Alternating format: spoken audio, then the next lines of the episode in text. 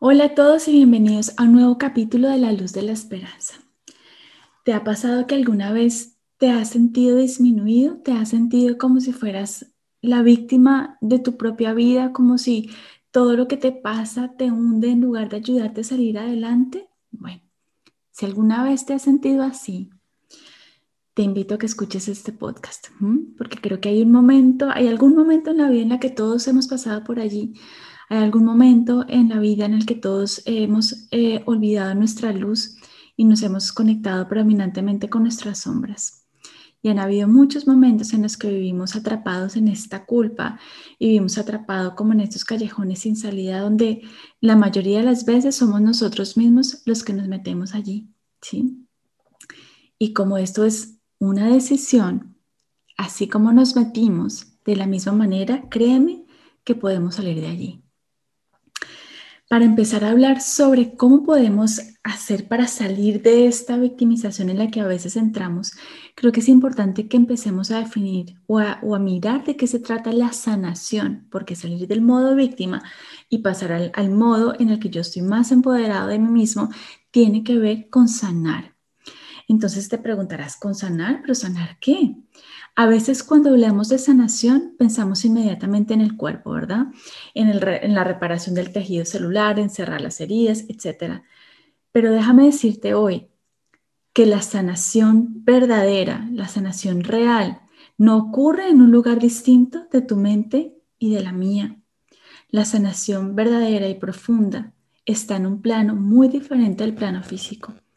Y la mayoría de las cosas que se expresan en nuestro cuerpo provienen de elementos del pensamiento y de las emociones que hemos estado procesando mucho tiempo atrás. Así que la sanación solamente es posible en la mente. ¿Y cómo hacemos para, para sanar nuestra mente? Alineando nuestra percepción y ajustándola a la realidad, a la luz. ¿Y cuál es esa realidad? ¿Cuál es esa luz? ¿De qué se trata esa, ese ajuste o esa corrección de la percepción? Eso tiene que ver básicamente con tu capacidad de empoderarte y con tu capacidad de ir a mirar dentro de ti dónde están tus propios recursos y recordar tú quién eres en esencia. Esa es la vía regia para poder corregir la percepción desviada sobre nosotros mismos, que es la que nos hace sentirnos y nos hace vernos como débiles, como incapaces, como inseguros, como que no confiamos en nosotros mismos. Esas son, esa es una percepción errada de la realidad porque tanto tú como yo somos seres que venimos de esta, de esta, de esta, de esta red, de este poder divino, ¿cierto? Nuestro Padre Creador y toda esa cualidad creadora, expansiva, amorosa, lumínica, alegre que tiene el Padre, la tienes tanto tú como yo de forma idéntica, ¿sí? Entonces, corregir la percepción es vernos como somos en realidad, es vernos como es nuestro espíritu en, serio en términos de nuestra esencia y es dejar de vernos como a veces nos podemos percibir en términos corporales o en términos del mundo como cosas que, son finitas, que se pueden acabar, que se pueden corromper, que se pueden... Em, que pueden perder su brillo, ¿cierto? Eso ocurre en el plano del cuerpo, pero jamás ocurre en el plano del alma. Así que sanar la mente es todo un proceso, ¿cierto? Toma tiempo mientras nosotros nos entrenamos en aprender a vernos a nosotros de una forma distinta, en aprender a vernos desde lo que somos y no desde lo que hemos aprendido que somos. Hay una diferencia grande y radical allí, ¿cierto? Pero un paso muy, pero muy valioso y muy importante, ¿cierto?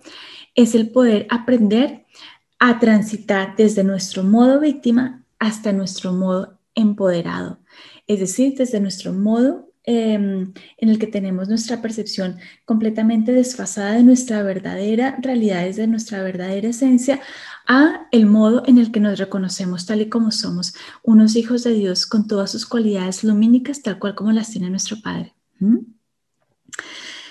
¿Qué pasa cuando nos empezamos a sentir víctimas? Usualmente, las características son las siguientes. Primero, empezamos a darnos cuenta que hay como una distinción entre nosotros y los demás. Y empezamos a ver eh, que dentro de nosotros hay un poco de inseguridad, hay un poco de malestar, hay un poco como de palabras que nos acompañan en nuestro diálogo interno, las cuales nos recuerdan que quizás no somos tan buenos como los demás. Y acto seguido empezamos a ver hacia afuera y empezamos a decir, esta persona, esta persona tiene más talentos, yo no tengo esos talentos. Miren esa persona cómo lo hace de bien. Miren esa persona como se muestra más segura frente a los demás. Miren esa persona como si tiene esa capacidad de ser más desparpajada o ser más genuino, mientras que yo no. Miren cómo esa persona es capaz de sostener esa conversación o aprender esta u otra cosa y yo no soy capaz de hacerlo. Entonces iniciamos como si fuera eh, una construcción de un escalón con respecto al otro ser humano con el que estamos eh, haciendo esta evaluación nuestra personal, ¿verdad? En el que en ese escalón nosotros quedamos abajo y es como si esa persona empezase a subir en un pedestal y está en una posición superior en la que yo estoy. Fíjate que aquí hay un proceso que tiene como una doble vía.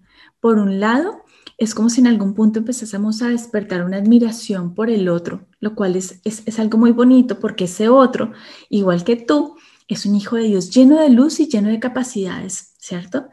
Pero el problema no es que yo lo admire, el problema es que la admiración por el otro vaya aumentando la, inferioridad dentro de mí.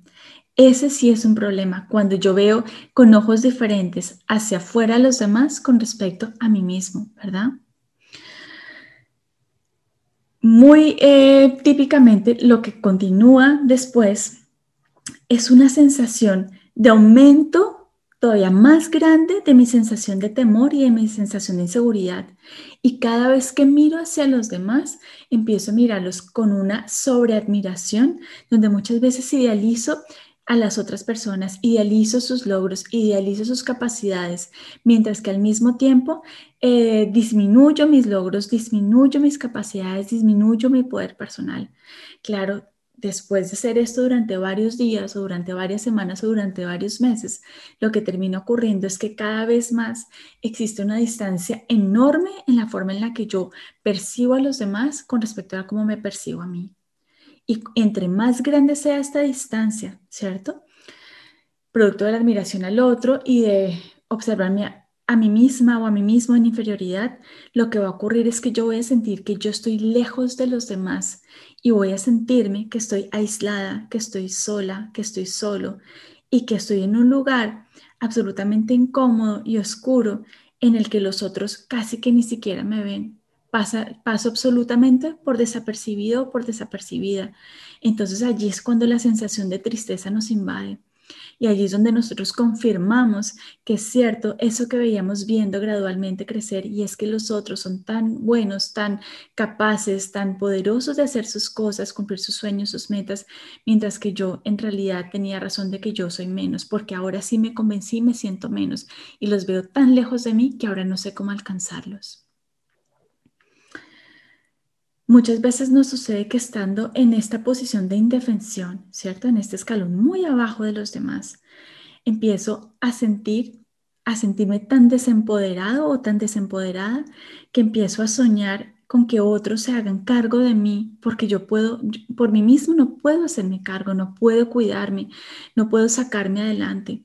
Y empiezo a relacionarme con las demás personas desde este vínculo de incapacidad y de minusvalía donde yo les donde yo casi que ruego que por favor me miren, casi que ruego que por favor se hagan cargo de mí, casi que ruego que, que, que hagan por mí las actividades y que tomen las responsabilidades que usualmente estaban a mi cargo porque ya siento que yo no soy capaz, mientras que yo veo que ellos sí y yo no, ¿verdad? Si tú has estado en esta posición o si en este momento estás pasando por esa posición, yo te digo que no tengas temor y no pienses que te vas a quedar allí para toda la vida. Muchas veces esos momentos de estancamiento y muchas veces esos momentos en los que nos sentimos tan víctimas pueden ser lugares absolutamente poderosos que si nosotros utilizamos de forma correcta puede ayudarnos a jalonarnos y a poder subir incluso mucho más arriba de lo que estábamos antes, porque habremos sido capaces de recordar nuestro poder personal. Voy a decirte más o menos algunos tips o algunas eh, formas en las que puedes lograr hacer esto por ti mismo.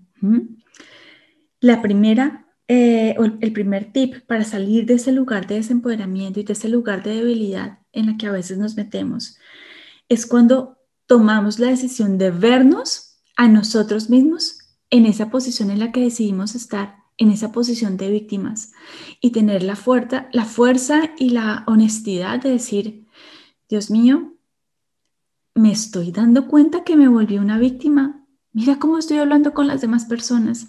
Todo el tiempo me estoy quejando, todo el tiempo me estoy sintiendo que ellos sí pueden y que yo no puedo. Estoy hablando mal de mí mismo. Señor, ¿yo por qué voy a hacer eso? No lo voy a permitir más. Porque tú no me quieres ver a mí así, porque no me creaste así.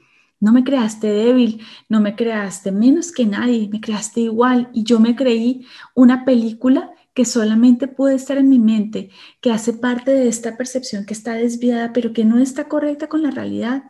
Porque si yo soy hijo tuyo y tengo tus mismas cualidades, ¿cierto? Y tú eres un ser brillante, poderoso, lleno de amor, lleno de fuerza, ¿cierto? Lleno de capacidad de crear y de expandirte. Bueno, pues eso mismo soy yo. Y cuando reconocemos que hemos jugado en este rol de la víctima, entonces tendremos la capacidad, ¿cierto?, de tomar una decisión distinta. Déjame recordarte algo, algo que te digo a ti y que me digo a mí misma cada vez que también me siento mal, porque igual que tú, todos somos seres humanos. Y es lo siguiente, cada momento, cada segundo que pasa en nuestra vida, en nuestra existencia, hay que honrarlo porque es un nuevo momento de oportunidad si tomaste una mala decisión antes que te llevó a tener una percepción incorrecta acerca de ti mismo, acerca de tu capacidad, acerca de tu poder personal, no importa, no pasa nada, no hay que culparse ni es que tenemos que ahora honrar eh, eh, esa culpa y esa carga y que estamos ahora condenados a estar allí. No, no pasa nada. Si tomaste esa decisión, perfecto, la tomaste, pero es que ahorita puedes tomar otra. En este preciso instante, en este preciso minuto, puedes tomar otra decisión. Y cuando esa decisión que tomas es reconocerte, oh Dios mío, he estado funcionando en este plano de la víctima y verdad que me he desempoderado terrible y verdad que yo he visto que cada vez los otros están más grandes y más arriba que yo y yo estoy cada vez más abajo. ¿Por qué tomé esta decisión? ¿Cierto? Puedo tomarla distinto para tomar una decisión distinta después de reconocerte que estás allí en ese, en, ese rol, ¿cierto? Eso es, eso, eso es un primer paso, porque es mirarte desde afuera, ¿cierto? Y salirte de la película que creaste para mirarte desde afuera y verte como un personaje que ha jugado allí, como el que está abajo, pero solo un personaje no es la realidad, ¿sí? Es el primer paso para corregir esa percepción. Y el segundo paso es recordarte a ti mismo en tu luz, es recordarte a ti mismo en tu capacidad de brillar, en tu capacidad de ser, en tu luminosidad, en tu capacidad creativa. Ponte a pensar en este momento en el que estás escuchándome. ¿En qué momento de la vida tú tuviste un logro o tuviste más de un logro? ¿En qué momento de la vida te sentiste que estabas orgulloso de ti mismo? Yo sé que cuando uno está en, el modo de víctima es difícil de recordar, pero cuando acepto que estoy jugando a la víctima, también puedo decir, ok, yo me metí aquí, pero yo no soy esto, ¿sí? A pesar de que me estoy sintiendo mal, yo no soy esto. Recuérdate las conversaciones en las que a través de otras personas tú te has reconocido a ti mismo en tu grandeza, en lo que tú has podido aportar, en la forma en la que tú has sido útil para los demás, ¿sí? Es imposible que no seamos útiles. Es que hasta levantándote y regando las matas por la mañana ya eres útil. Haciendo la comida para ti mismo estás siendo útil. Saliendo a trabajar en lo que sea que te estés desempeñando estás siendo útil. Saludando a alguien por la mañana.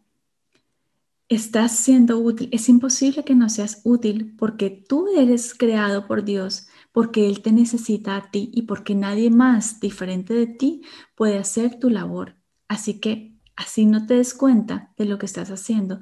Yo te aseguro que estás haciendo demasiadas cosas que si tú mismo fueses capaz de apreciar, podrías conectarte más fácil con tu gozo y con tu, con, tu alegría, producto de, reconocer esa sabiduría interna que tú ya tienes. Entonces, Después de reconocer eso, esa luz, ¿cierto? Que tú has llevado a otras personas, esa luz que te ha llevado a que tú te conectes con los demás, a que los demás sientan alegría de estar contigo, sientan amor por ti, sientan ganas de conectarse contigo, ¿cierto? Yo te invito a que empieces a entrar a una fase 3. Y esta fase 3 se denomina hacerme responsable de mí mismo. Hacerme responsable de mí mismo desde el amor.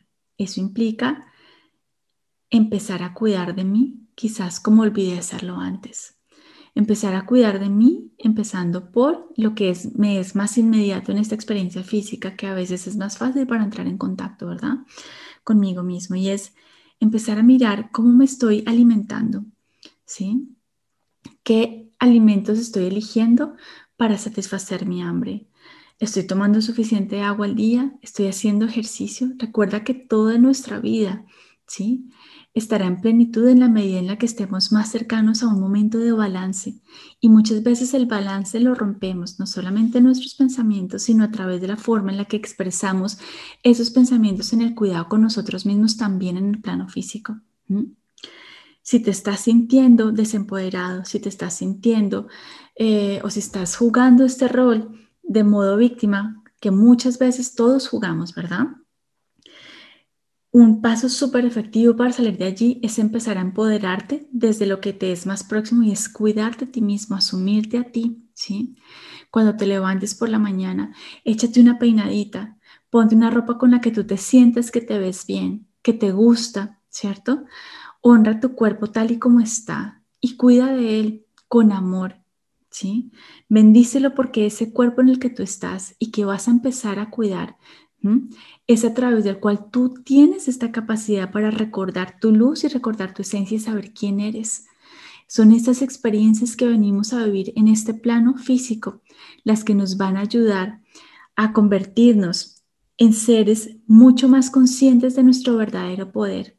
Así que úsalo, cuídalo y honra ese cuerpo en el que, en el que estás viviendo esta experiencia, en esta vida en particular. En este balance también del que te estoy hablando, chequea cómo estás descansando.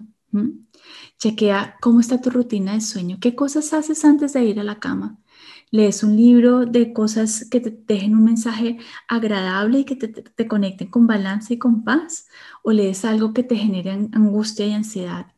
¿Qué programas de televisión estás utilizando si es que ves televisión antes de dormir? ¿Cuáles son tus pensamientos al final del día?